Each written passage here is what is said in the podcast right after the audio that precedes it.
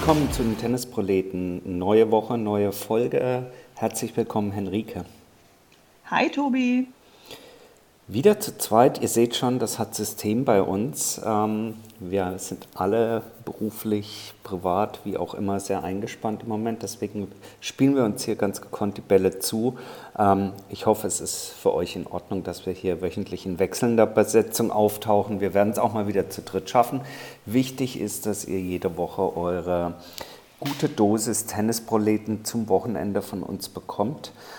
Und Henrike und ich haben gerade, als wir uns zusammengeschaltet, ähm, darüber gesprochen, ähm, dass so am Ende von einer langen Saison einem ja, den Tennisspielern der Arm wehtut und uns so langsam auch eine gewisse Vorfreude beschleicht, im Dezember mal kurz durchatmen zu können, bevor es auf die Australian Open zugeht. Und das beschreibt eigentlich schon ganz gut die zwei, drei Punkte, die wir heute besprechen wollten, Henrike.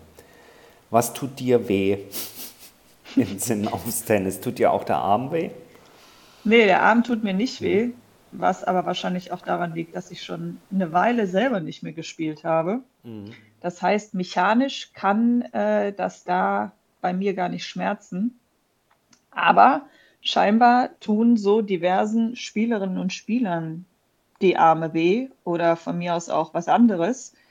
Und viele führen das tatsächlich auf die ständig wechselnden Bälle zurück. Und es wurde doch jetzt in den letzten Wochen die Stimmen vermehrt und lauter zu sagen, ähm, lasst uns mal einheitlich mit nur einer Ballsorte spielen. Mhm. Mhm. Die ultimative Vorbereitung auf diese Sendung, auf diesen Podcast wäre jetzt natürlich gewesen, alle Turniere mal durchzuscannen dieses Jahr und zu gucken, mit wie vielen unterschiedlichen Bällen dort gespielt wird und ob das, sprich Faktencheck, ist das denn wirklich so? Ja? Und ist das mehr geworden oder nicht? Das habe ich nicht getan, du wahrscheinlich auch nicht. Ähm, nee. Man kann aber auf der anderen Seite auch erstmal hingehen und sagen, ich nehme das, was ähm, ich sage das jetzt mal aus WTA und ATP-Sicht, was mir ein Mitarbeiter, eine Mitarbeiterin, eine Kollegin sozusagen, nämlich äh, ein wesentlicher Teil äh, des Unternehmens Profi-Tennis, nämlich meine Spielerinnen und Spieler, was die mir zurufen, ich nehme das erstmal ernst, ja. Und gehe nicht hin und sage, ha, ich habe aber nachgeguckt, letztes Jahr waren es 28 verschiedene Ballsorten, dieses Jahr nur 24, wie könnt ihr? Also es gibt diese Klagen. Ähm, wo fangen man da mal an? Ich glaube, äh, wir sind, wir sind beide keine Profis, aber äh, glaube ich, was wir durchaus erstmal nachvollziehen können, ist, es gibt unterschiedliche Bälle mit unterschiedlichem Absprung und Schlag und äh, ähm, sonst was Verhalten, die fühlen sich anders an. Das kennen wir alle selbst aus dem Hobbybereich vom Tennisspielen. Manche mit mehr Druck, manche weniger Druck, manche verlieren den Druck schneller, manche bleiben auf ewig knüppelhart. Ähm, also, dass das für unterschiedliche Bedingungen sorgt, nicht nur was das Spiel, Tempo, Absprungverhalten angeht, sondern wahrscheinlich auch Auswirkungen eben auf die Erschütterungen und Mikroerschütterungen im Arm, glaube ich. Wage ich jetzt mal zu behaupten, ist, ist unumstritten, oder? Kann ich das so normativ sagen? Naja, ich denke, jeder von uns, der, der oder die schon mal gespielt hat, hat Lieblingsbälle oder weiß, dass es Bälle gibt, die funktionieren besser, Bälle, die funktionieren schlechter. Ähm, ich weiß, beim ATP-Turnier in Hamburg hatten wir mal eine Weile Treatorn-Bälle und die oh, waren ja. echt steinhart. Mhm. Und also da, da könnte ich mir vorstellen, dass das auf Dauer wehtut. Mhm. Ähm, und es macht ja auch Sinn, je nachdem, wie hoch der Druck in den Bällen ist oder wie dick das Gummi ist oder wie der Filz beschaffen ist, dass sich dann die Eigenschaften ändern. Und dass dieses Wechseln natürlich bei der hohen Belastung, und wir reden hier ja, glaube ich, auch eher, wenn man in die Bereiche kommt, wo die Belastung halt extrem und dauerhaft ist, dass das Auswirkungen haben kann, was vor allen Dingen, ich weiß gar nicht, wer es war, ob das Liam Brody war oder so, irgendein Spieler meinte auch, dass die Bälle teilweise nicht zum Belag passen. Also du hast irgendwie einen langsamen Belag, aber die spielen mit Bällen, die sehr schnell, weißt du, was ich meine? Ja. Ja, ja. Wie das dann in die Details geht, weiß ich jetzt auch nicht. Aber ich sag mal so, die Auswirkungen der Bälle auf den Körper, das ist, das ist ja nun mal etwas, was man wirklich leicht nachprüfen kann. Und wie du schon sagtest, auf die Spielerinnen und Spieler zu hören. Und wenn die sagen, ey, hier sind vermehrt Leute, ähm, die, die sich verletzen an, an ähnlichen Stellen und alles, was sich geändert hat, sind irgendwie die Bälle, die so viel wechseln, dann kann man denen ja auf jeden Fall mal äh, wissenschaftlich nachgehen und das überprüfen. Also das ist doch das Mindeste und dann auch sagen, ja, wenn da offensichtlich das Gefühl äh, so groß ist, dass man sagt, wir würden lieber vereinheitlichen, dann warum nicht? Wahrscheinlich aus monetären Gründen. Ja, gut, das ist natürlich die, die, die Konsequenz und Folge und da hängt natürlich auch sehr viel dran. Ähm, kommen wir, oder können wir gleich noch drauf, drauf zu sprechen kommen.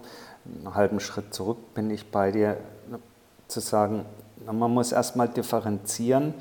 Es gab in der Vergangenheit schon immer Aussagen, Einschätzungen, Kritiken von Spielerinnen und Spielern zu den Bällen. Die waren aber über die gesamten letzten Jahre, soweit ich mich erinnern kann, waren die immer eher geprägt aus einem individuellen Interesse, aus einer individuellen Vorliebe, sprich äh, gewissen Vor- und Nachteilen, die gewisse Ball-Chord-Kombinationen für den einzelnen Spieler oder die einzelne Spielerin gehabt haben. Ja, der eine mag es lieber schneller, hat die und die Bälle bevorzugt und wenn dann eins der Turniere hingegangen ist und plötzlich die Ball Sorte und damit die Beschaffenheit geändert hat, dann gab es natürlich sofort welche, die auf dem Podest waren und geschrien haben, das finde ich jetzt aber nicht so gut, weil es mich benachteiligt. Der gesundheitliche Aspekt, der jetzt dieses Jahr ähm, nach vorne getragen wird, der hat in den ganzen letzten Jahren, habe ich den nie großartig äh, und vor allen Dingen über WTA, ATP Tour hinweg, über diverse unterschiedlichste Spielertypen und Spielerinnen äh, so gehört. Und das hat, insofern hat die Beschwerde als solches eine neue Qualität und da sind wir uns auch schon einig, man sollte die erstmal ernst nehmen, wenn sowas von, den, von äh, denjenigen kommt, die das dann am Ende betrifft und die ja gesund sein müssen. Überhaupt keine Frage. Was spräche denn überhaupt ähm, dagegen? grundsätzlich mit einem Ball zu spielen. Du sagst schon, manche passen nicht von der Beschaffenheit.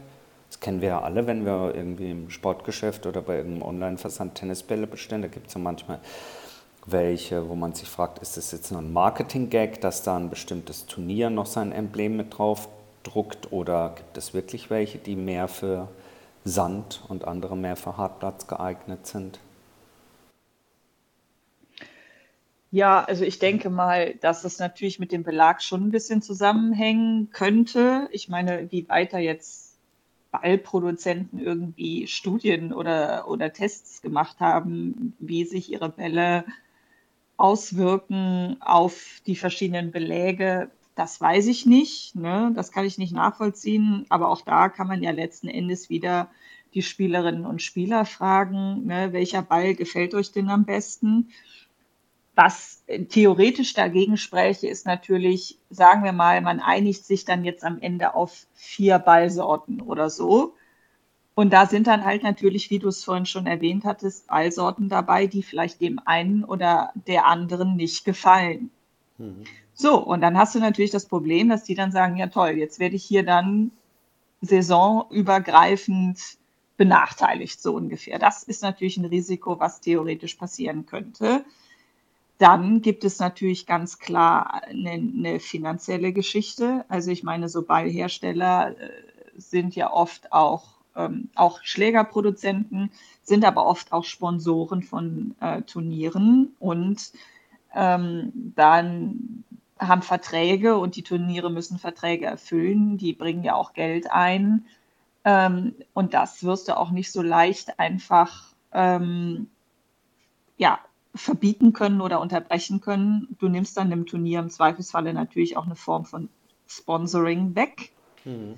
Und dann musst du natürlich gucken, wenn du jetzt sagst, wir vereinheitlichen Bälle, dann müsste man sich aber auch wirklich auch mal hinstellen, einmal nachfragen, okay, welche Bälle sind denn die beliebtesten, ne, welche Bälle haben vielleicht die wenigsten Auswirkungen und dann halt gucken, wie kann man auch wirklich tourübergreifend das hinbekommen, ohne dass die Turniere einen Verlust erleiden und natürlich auch die Hersteller von Bällen letzten Endes nicht, weil denen nimmt man ja auch ihr Geschäft dann im Zweifelsfalle weg. Aber klar, am Ende ist das immer ein Abwägen, was ist dir wichtiger, auf die Stimmen der Protagonisten zu hören oder finanziell ähm, im, im Prinzip Minus vielleicht zu schaffen, im schlimmsten Falle, beziehungsweise in die Freiheit von Turnieren einzugreifen, sich ihre Sponsoren selber zu suchen.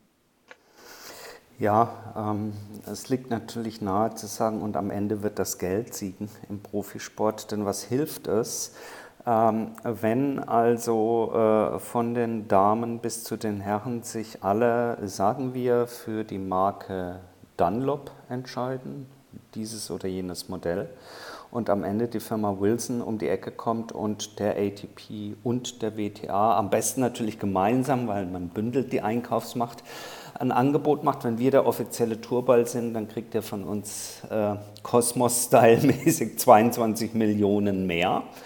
Dann möchte ich mal sehen, äh, wer dann die Schutzbe hat zu sagen, ach, das äh, lassen wir mal, wir spielen doch mit Dunlop. Ja, das wäre so die eine Herangehensweise. Die andere könnte natürlich sagen, ja, was macht denn einen guten Ball aus? Äh, einen, einen, einen gesundheitsfördernden, auf jeden Fall einen, der meine Gesundheit nicht negativ beeinträchtigt.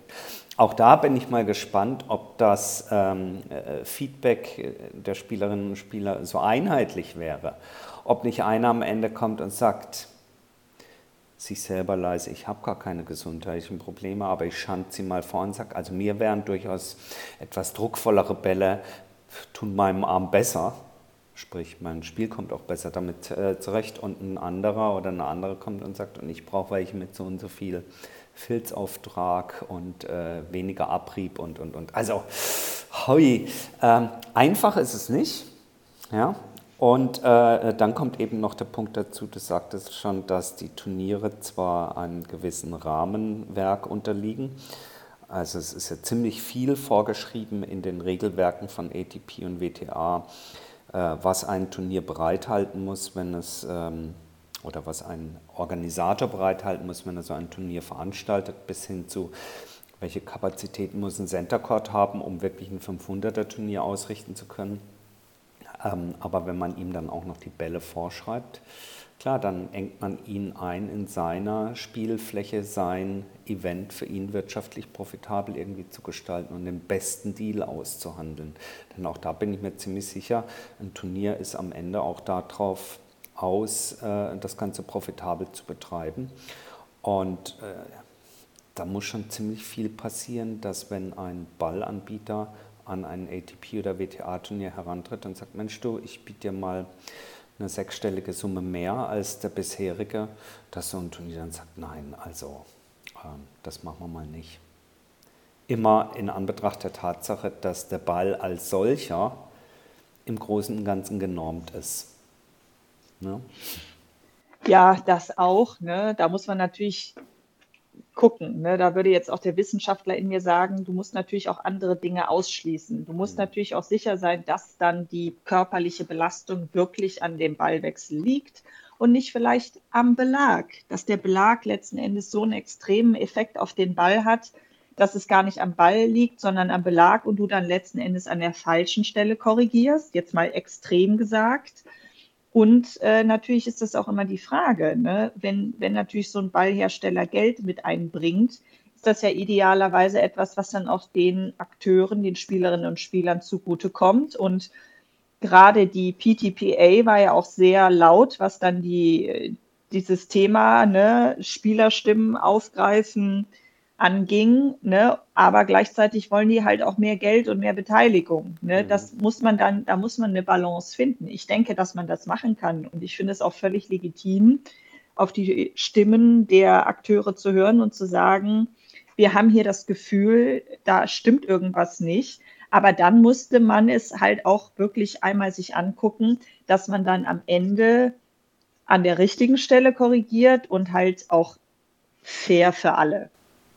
Und, und das, ist, ähm, äh, das ist, finde ich, in der aktuellen Diskussion vielleicht der entscheidende Punkt oder der, der entscheidende Schritt, der mir bisher da fehlt, also wir reden hier schon, wie könnte das funktionieren, das, was fehlt, ist, ich höre bisher so überhaupt keine Gegenreaktion äh, oder überhaupt Reaktion seitens derjenigen, die dafür ähm, verantwortlich sein könnten, es zu ändern. Also das Thema wird von Spielerseite aufgebracht, aber ich habe bisher kein Statement seitens der WTA oder ATP oder seitens einzelner Turniere gehört, die da gesagt hätten, oh ja, wenn das ein Problem ist, dann lasst uns mal drüber reden.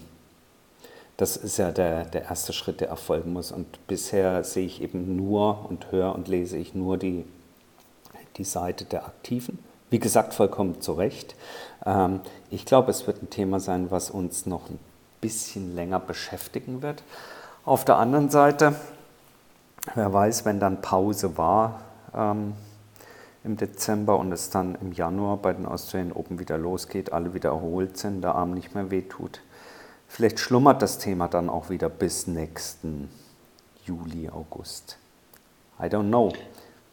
Das kann gut sein. Ähm, ich finde nur, man merkt halt allgemein, wie in der Gesellschaft auch, dass, glaube ich, in der letzten Zeit die Stimmen der Spielerinnen und Spieler doch lauter wird, mhm. wenn sie etwas stört, es auch offen anzusprechen.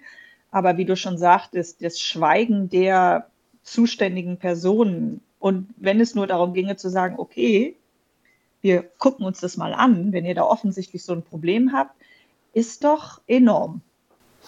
Ja, und ich habe mir eine, ähm, eine Notiz gemacht, werde mir das mal anschauen. Mich interessiert, ähm, weil du hast ja angesprochen, was macht eigentlich die PTPA, also diese Art Spielergewerkschaft, die vor einigen Jahren ist, ist jetzt schon her, deswegen sagen, was machen die eigentlich? Die, ich glaube, es war 2019 ähm, von, von Novak Djokovic und Wajek Pospisil, glaube ich, das waren, glaube ich, die beiden Initiatoren, äh, während der US Open 2019 oder 2018 ins Leben gerufen wurde.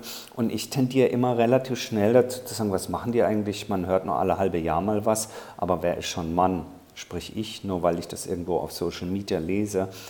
Ich werde mal ein bisschen recherchieren. Ich könnte mir vorstellen, dass vielleicht diese Organisation im Hintergrund sehr wohl irgendwo arbeitet und ihre Punkte macht und gar nicht äh, die Öffentlichkeit braucht, äh, die wir sehen, sondern an anderer Stelle da ihre Punkte macht. Und dazu gehört es eben auch, nämlich äh, Gesundheit der Spieler. Wir schauen uns das mal an. Gesundheit der Spieler und Pause und Australian Open ist ein gutes Stichwort. Äh, einer, der ganz elegant äh, vom Turnierdirektor der Australian Open schon wieder unter die Gesunden gelobt wurde, war, war und ist Rafael Nadal diese Woche. Was ist da passiert? Ja, Craig Tiley, der ähm, Chef oder der Turnierdirektor der Australian Open, hat, glaube ich, weiß in so einer australischen Morning Show oder so ganz stolz verkündet, dass er jetzt exklusiv sagen könnte, dass Rafael Nadal nächstes Jahr wieder bei den Australian Open dabei macht. Und äh, man konnte gar nicht so schnell zugucken, wie dann von Rafael Nadal so ein Statement kam, so nach Motto, ja, ich freue mich ja, das Vertrauen, dass die Australian Open in mich und meine Fähigkeiten haben. Ich trainiere auch ganz hart, aber Hösch, Leute, Hösch. Also in Hösch ist in Köln so ganz ruhig. Mhm, mh, mh. Ja. Ähm, ich habe es auch amüsiert äh, zur Kenntnis genommen, äh, wohl wissend äh, vom einen oder anderen Zuhörer, dass es mich natürlich wahnsinnig freuen würde, wenn er äh, wieder spielen würde und nicht nur mitspielt, sondern kompetitiv, wettbewerbsfähig dort antreten wird.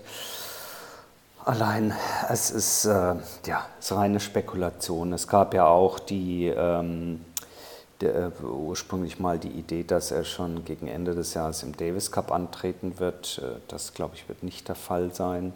Ähm, aber genau, wie ich schon sagte, wird, glaube ich, nicht der Fall sein. Alles ist Spekulation. Ich glaube, man kann aufgrund der, der, ähm, sag ich mal, der Aussage, die er dann vor diesem Break getroffen hat, ähm, fest davon ausgehen, dass er und sein Team alles tun wird, um nochmal äh, wettbewerbsfähig auftreten zu können.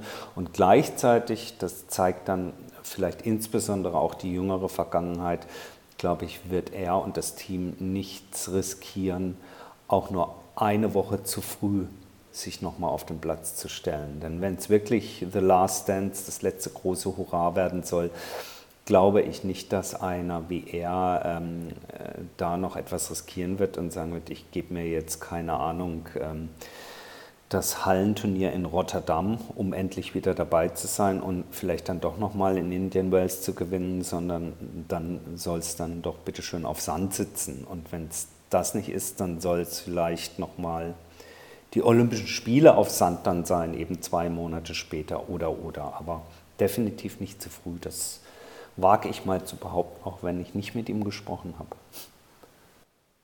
Ja, so ein Typ war Nadal ja eigentlich noch nie. Also der hat ja einiges an Verletzungen in seiner Karriere schon durch. Und wenn ich bei ihm ein Gefühl hatte, ist es eigentlich immer, dass er nie es überstürzt hat, zurückzukommen und da auch immer die Ruhe hatte und gesagt hat, okay, ich, ich, ich tue das, was für mich am besten ist, ne?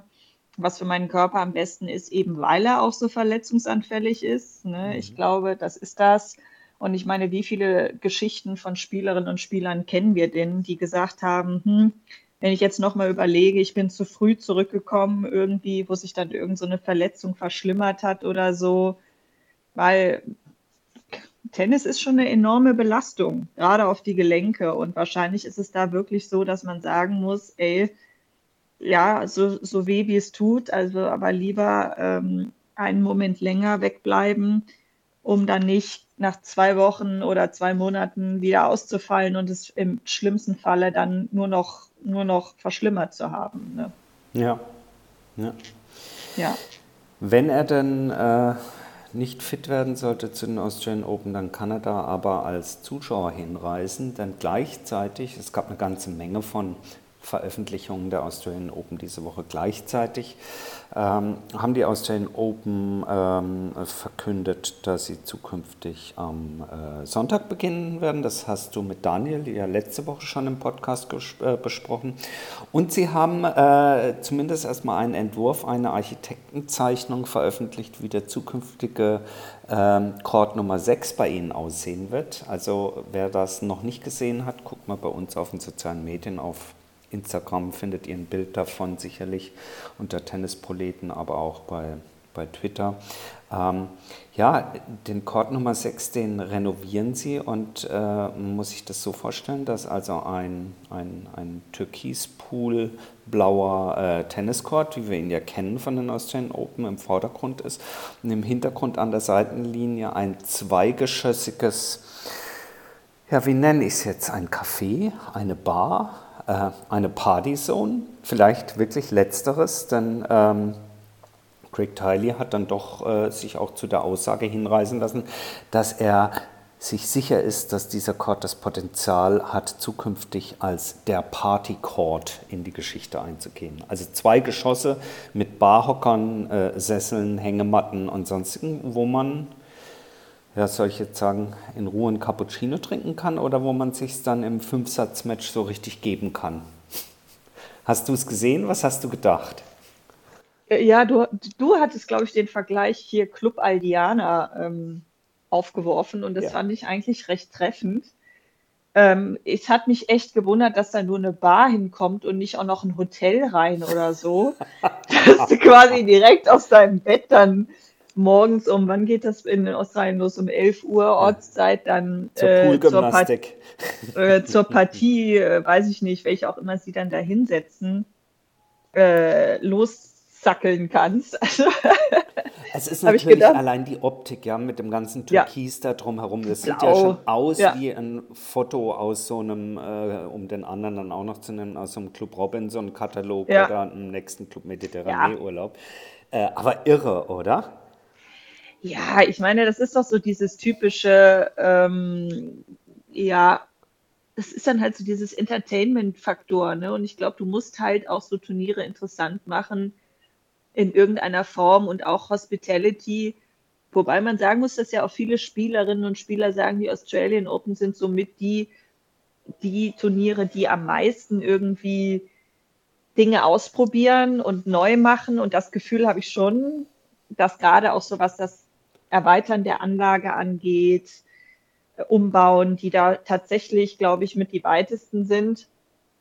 Ja, und man muss einfach mal schauen. Ne? Ähm, ich glaube, für die Zuschauer kann das ganz nett sein, dass du halt dein Getränk kaufen kannst und gucken. Das ist ja immer so Mhm, dieses, oh, jetzt muss ich vom Platz runter und bis ich dann wieder auf den Platz kann. Das wäre natürlich im Prinzip so eine Art Zwischenlösung zwischen der Tradition halten, ne, dessen, dass man quasi während des Spiels nicht rumrennt und irgendwie dem Bedürfnis der Leute nachzukommen, wir wollen aber trinken und gucken. Ja, ja, ich bin da, ich bin da vollkommen bei dir. Also ähm, auch wenn das Bild oder dieser Entwurf natürlich im ersten Moment dazu einlädt, ähm, solche Scherze äh, zu machen und sich darüber etwas lustig zu machen, gleichzeitig es dann auch klingt, als würde man das kritisieren.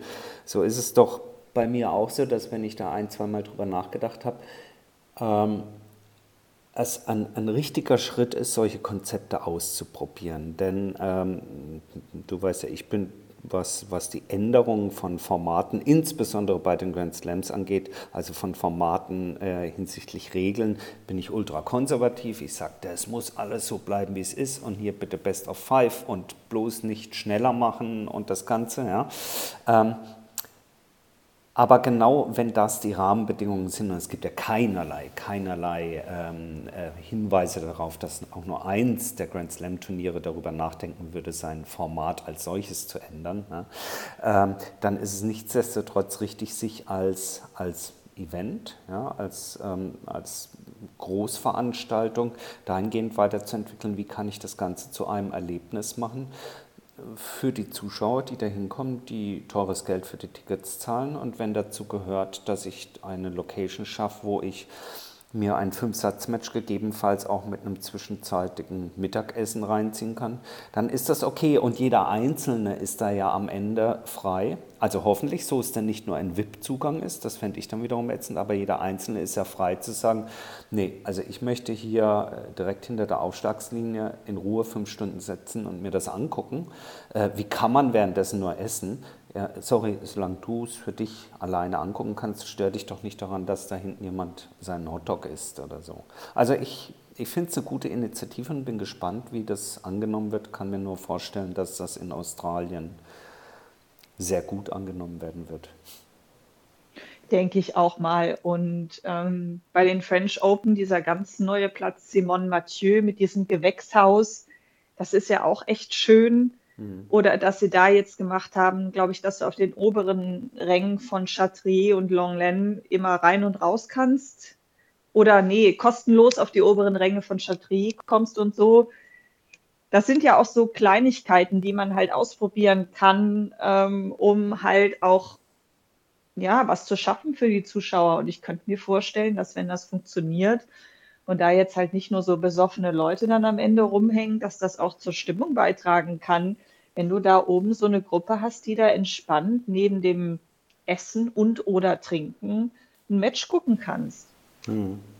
Nun war ich noch nie in Australien. Ich würde das mir wahnsinnig gerne mal vor Ort anschauen.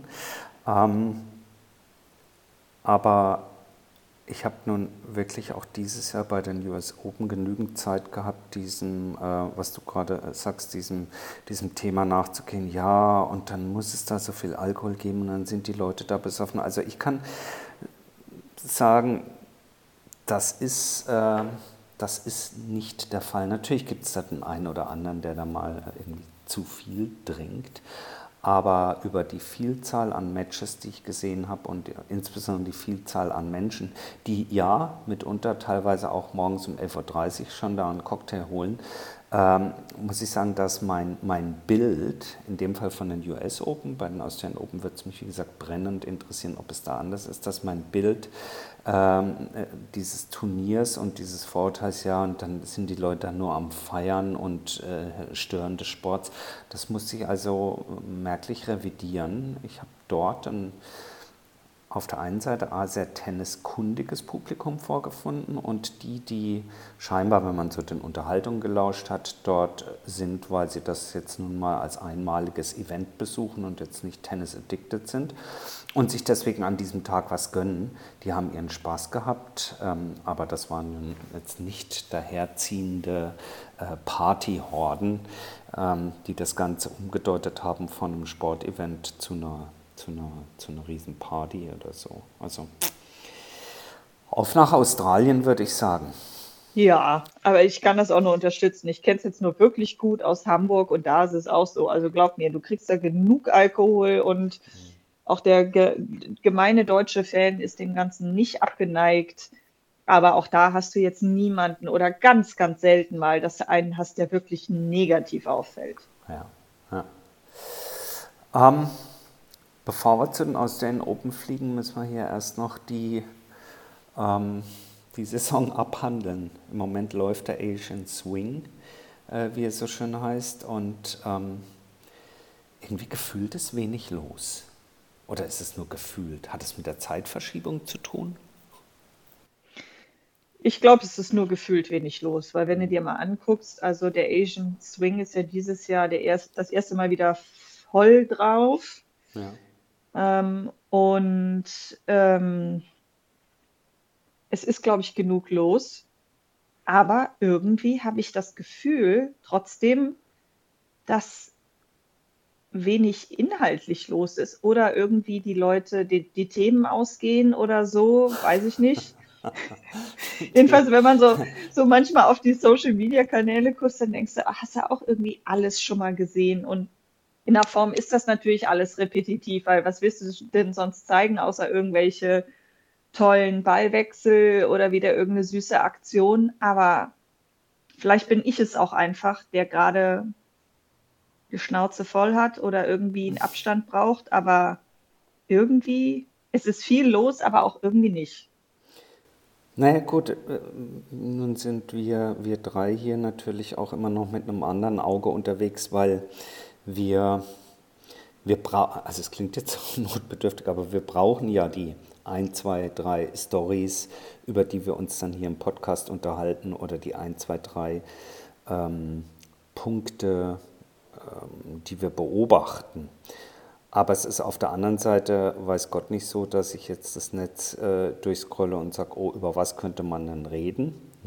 und warum bringen die keine Stories, sondern es ist eigentlich eher dann auch das, worüber wir heute reden, ist so ein, so ein, Gesamtbild, was sich ergibt und dann greift man sich da was raus. So ein Turnier selber kann natürlich in seinem Social-Media-Auftritt nicht die ganze Woche über, über Bälle diskutieren und posten. Ja? Und auch die Australian Open sagen jetzt einmal was zur äh, neuen Architektur ihrer Grounds und Courts, alles gut und so, aber so ein laufendes Turnier, sagen wir mal in, in Shanghai, ja, die brauchen halt trotzdem Content und wenn du Content innerhalb eines Turniers kreieren möchtest, ähm, der sich loslöst vom reinen Match, ja, das, das ist schon, das ist nicht ganz einfach. Ähm, ich habe das selbst ähm, übrigens gemerkt, wenn wir äh, bei Turnieren live vor Ort sind, ob das in, in Hamburg oder wo auch immer ist, ja, in Paris, egal wo, wenn du eintauchst in diesen, in diesen Modus und versuchst, hey, da könnten wir doch von Tennisproleten Content liefern. Ähm, das ist gar nicht so einfach. Selbst wenn du auf einer Anlage bist, ähm, bist du relativ schnell in einem Modus drin, wo du doch auch immer wieder das Gleiche fotografierst und damit einen Instagram-Post machst. Also wo du sagst, ja, okay, ähm, und wie oft haben wir uns jetzt schon keine Ahnung, über die hohen Preise bei äh, äh, Gastro aufgeregt oder so. Und dann bist du das nächste Mal da und fotografierst wieder die Speisekarte und sagst, das Bier ist aber teuer. Ne? Also nur als ein Beispiel. Und bezogen auf den Tennissport ist es, äh, ja, man könnte langweilig sagen, es ist immer wieder das Gleiche. Nein, Gott sei Dank, und das ist das Tolle, der, der Sport selber, jedes Match beinhaltet jedes Mal wieder tolle neue Wendungen, äh, Ballwechsel, die du per se, äh, liegt in der Natur der Sache, noch nie gesehen hast. Aber das Drumherum ist eben, äh, bietet genügend Stories. Die Frage ist halt, äh, bietet es genügend Stories für 52 oder fast 52 Wochen im Jahr und vor allen Dingen dann jeden Tag. Ja, manchmal denke ich auch, ist das so ein auch ein bisschen selbstgemachtes Problem, weil ich finde, manchmal werden auch so bestimmte Ballwechsel, bestimmte Themen, bestimmte Situationen so hochgejazzt, also mhm. hochgepusht, die gehen ja dann Tennis, Twitter oder Instagram, also ich, ich bleibe übrigens dabei, es Twitter zu nennen. X ich kann auch. ich mich irgendwie nicht dran gewöhnen. Ähm, ich glaube, manchmal werden dann auch so normale Dinge oder so Durchschnittssachen oder was heißt durchschnittlich, aber so, so, so Themen oder Begebenheiten dann oft auch so hoch gejagt mhm. und da irgendwie ewig drauf rumgeritten, dass ich manchmal denke, dann fühlt halt alles andere sich schnell halt auch sehr drunter an, weißt du, weil die Messlatte eben schon so hoch ist. Ne? Und dann frage ich mich natürlich, ist das halt auch so eine Sache, ähm, dass man vielleicht generell mal so wieder ein Level finden muss, weil nicht jeder tolle Ballwechsel ist dann gleich der beste Ballwechsel des Jahres, ja, nur weil ja. es halt, weiß ich nicht, 25 Mal übers Netz ging. Das ist eine tolle Leistung, versteht mich nicht falsch. Ich weiß, dass das mega anstrengend ist, aber nur weil der Ball 25 Mal mhm. übers Netz gegangen ist, ist der deswegen gleich ein ganz toller Ballwechsel oder ist es nicht eher die Struktur, die dieser Ballwechsel hat? Wo geht der Ball hin? So, so Dinge. Ne? Ja, ja, und dann ja. ist es wahrscheinlich halt auch für uns so eine Art Überkonsum. Wahrscheinlich ist unser Tennisjahr halt, weil das wirklich im Januar, Schlag 1. Januar anfängt, sind wir wahrscheinlich auch durch und die Pausen zwischendrin ja wirklich sehr, sehr knapp sind ähm, und gefühlt auch immer weniger werden, weil dann finden sie wieder irgendeinen Sonderturnier, dann wird noch der Labour Cup eingeschoben, dann gibt es diesen Kram und jeden, jenen. Vielleicht ist es auch das. Ähm, ja, und dann wahrscheinlich am Ende auch irgendwie, was sagt dir zu? Ne? Was magst du? Welche Turniere magst du? Ähm, also ich bin generell so im Herbst, nicht weil ich die Turniere nicht mag, aber da ist bei mir traditionell einfach so, dass ich da, glaube ich, ein bisschen Abstand nehme und vielleicht streicht man die dann auch so geistig ein bisschen raus. Ja. Und andere denken, ey, für mich sind das die geilsten Turniere ever. Mhm, mhm. Also mir, mir geht es ähnlich.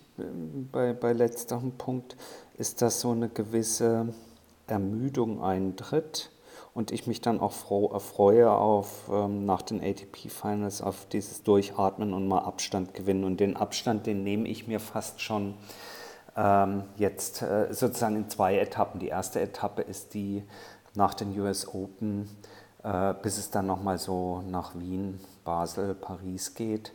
Ähm, und dann äh, richtige Tennis-Auszeit sozusagen ab, äh, ab Mitte November. Das Gute ist ja, kann sich jeder sein, sein Ding selber raussuchen. Es wird sicherlich auch Leute geben, die sagen, nee, ich mag gerade die asiatischen Turniere aus dem und dem Grund. Aber es ist schon so, äh, dann auch wiederum, wie du sagst, dass äh, gerade in, in, in, in unserer äh, Bubble, Sportbubble, die da eine, eine Tennisbubble ist, du ja tagtäglich mit irgendwelchen Superlativen konfrontiert wirst, dass das jetzt schon wieder der Shot of the Year und sonst was ist. Äh, auch wenn ich selber nicht sonderlich viel auf, auf äh, Twitter oder auf Instagram zum Thema Fußball beispielsweise lese ja, und meine Timeline da, mein Algorithmus gut für mich funktioniert, ich sehe da kaum Fußball, genieße ich sehr. Aber wenn ich dann, dann mal irgendwo was sehe, habe ich nicht das Gefühl, dass bei jedem Freistoß irgendwie, der jetzt aus 20 Metern in den Winkel gezimmert wird, direkt unten drunter steht und hier wieder ein Kandidat für das Tor des Jahres, sondern hey, geiler Freistoßtreffer von XY oder sowas. Ja. Und das würde ich mir, das ist eine reine Frage der Rhetorik, das würde ich mir manchmal von den, von den Turnieren und von den Social Media Content Kreatoren wünschen, dass sie da vielleicht so ein Level mal runterfahren ich kann den Ballwechsel ja trotzdem posten, aber mir geht es manchmal echt so auf den Keks, schon wieder zu lesen, dass das also definitiv einer der Schüsse des Jahres war. Das ist, ähm, ja, Aber es ist halt äh, typisch Tennisproleten, es ist halt subjektiv und leidenschaftlich. Viele werden sagen, pff, was juckt sich dann? Ähm, musst ja nicht gucken. So. Doch, ich will es ja gucken und ich würde mir manchmal wünschen, da so ein, ein, ein Level runterzufahren, guten Content zu liefern, aber er muss nicht immer damit versehen sein, dass das gleichzeitig auch der beste ever Content des Jahres ist. Ja, das ist halt das, was ich eben meinte. Ne? So dieses, ist das immer wirklich der tollste Ballwechsel, der geilste, was auch immer. Hm. Ja, und mit den Spielern wird ja oder den Spielerinnen wird ja auch immer irgendwie dasselbe gemacht. Jedes Turnier macht irgendwelche Fragenrunden, dann gibt es irgendwelche Spiele, dann wird das irgendwie auf Social Media eingestellt. Was willst du auch machen? Ne? Ich meine, du kannst ja auch nicht mit denen so, dann machen die mal eine Stadttour oder irgend sowas. Und das ist ja auch irgendwie jedes Jahr dasselbe und immer gleich und weil auch nicht viel anders geht. Ne? Das ist das wahrscheinlich auch. Was willst du groß anders machen? Ja, und gleichzeitig wiederum ist es natürlich verständlich, denn aus Sicht des Turniers ist es ja so, hm. ich arbeite da jetzt 40 Wochen, 50 Wochen Absolut. drauf. Dann habe ich mit der Quali zusammen diese zwei Wochen. Da stehe ich im Interesse und danach ist dann aber auch wieder Sense. Ja? Bis nächstes Jahr, Anfang Oktober, wird wieder kein Mensch auf Social Media von Shanghai reden, also von Tennisturnier in Shanghai. Du bist dann, bist dann oft, das interessiert im Grunde genommen auch keinen. Ne? Es gibt auch ka kaum Posts, also es sei denn, irgendwie keine Ahnung, also wenn es jetzt ähm, Hamburg jetzt schon gelingt für nächsten Juli, keine Ahnung, bleiben wir bei Ihnen, Nadal zu verpflichten, dann werden die das natürlich raushauen, weil es eine News ist. Aber dann, da sind wir beim Thema, dann ist es wirklich eine News. Ja, oder mhm. einen großen neuen Sponsor zu akquirieren. Aber ansonsten ist bitteschön äh, oder leider Gottes oder wie auch immer für so ein, kommt zurück, Wirtschaftsunternehmen ist im Grunde genommen 50 Wochen, fast 50 Wochen Sendepause und in den zwei Wochen müssen sie dann alles raushauen. Und dann wird es eng, ja, was die Kreativität angeht. Auf die Gefahr hin, dass wir euch mit unserer betriebswirtschaftlichen Vorlesung zum Thema Sportmarketing und sonstige Werbeformen langweilen, glaube ich, müssen wir es an der Stelle erstmal belassen, sonst sagen einige hier noch, habt ihr sie noch alle? Genau, das ist der falsche Podcast. Wo sind die Proleten hin? Ja, ähm, wobei, äh, wie gesagt, wenn ihr dazu äh, eine Meinung habt, ähm, und die kundtun wollt, schreibt uns gerne an kontakt.tennisproleten.de oder eben auf den, wie gerade eben besprochenen, sozialen Medien. Äh, ach so, an der Stelle vielleicht noch der Hinweis, also wir gucken uns das gerade mal an, was in dieser bisher geschlossenen Veranstaltung Blue Sky abgeht. Blue Sky ist ein, äh, eine Social-Media-Plattform, im Grunde genommen eins zu eins wie Twitter, die gerade entwickelt und aufgebaut wird mhm. und durchaus eine Alternative sein kann zu Twitter, wenn Twitter seinen gerade auch aktuell dieser Tage ja erneut äh, unter Beweis gestellten fragwürdigen Weg weiternimmt, ähm, wenn es dann als Plattform so überlebt. Ähm, im Moment ist der Zugang noch limitiert für diejenigen von euch, die äh, sich fragen, wie komme ich da hin oder die sich fragen, seid ihr da aktiv? Also wir als Tennisproleten sind auf Blue Sky aktiv. Wer von euch Zuhörerinnen und Zuhörer dort auch schon ist, kann uns dort auch folgen. Wir versuchen das im Moment zu synchronisieren mit unserem Content auf, auf äh, Twitter. Nicht versuchen, wir machen das äh, und beobachten das, ob es für uns zukünftig eine Plattform ist, auf der wir dann ähm, genauso aktiv sind wie auf Instagram und auf Twitter und insbesondere auch sehr wichtig halt für unser viermaliges Tippspiel im Jahr, worüber veranstalten wir das bisher eben über Twitter und Insta und ähm, das könnte eine Option sein, wenn ähm, ja, Elon Musk das da nicht in den Griff kriegt und es weiter bergab geht mit der Plattform. Wir beobachten es sehr genau an der Stelle. Genau, weil man muss ja auch nicht immer alles mitmachen. Ne?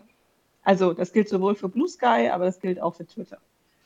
Ja, absolut. Im Moment ist es noch zu wichtig, aber ja. andere bauen eben Bars an Chords. Wir bauen eine schöne Bar auf einer, auf einer neuen äh, sozialen Plattform. Mal gucken, ob sie sich durchsetzt, wie gesagt, und sobald wir da so relevant sind, dass wir auch ganz viele Einladungen versenden können, ja, um euch in dieses Netzwerk, im Moment ist es nur auf Einladung einzuladen, dann vielleicht machen wir dann hier eine Verlosung.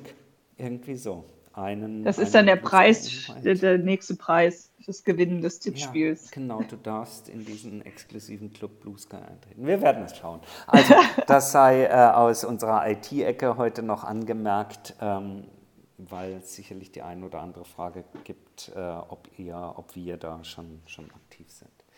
Henrike, das soll es gewesen sein für heute oder hast du noch ein Thema? Nö, ich ja. denke, das, das war doch das runde Ende. Ja, das Runde muss ins Eckige bei manchen, bei uns muss einfach nur der Ball äh, übers Netz ins Feld. Ähm, aufs Eckige, bei uns muss es aufs Eckige. Du meinst aufs Tee servieren? Nee, das Runde muss aufs Eckige. Das Feld ist ja eckig. Ach so, ja, genau. Runde aufs Eckige. Genau, ja, und nicht daneben. Äh, also, genug gelabert. Ähm, habt ein schönes Wochenende. Wir hören uns Ende nächster Woche wieder. Bis dahin macht's gut und tschüss.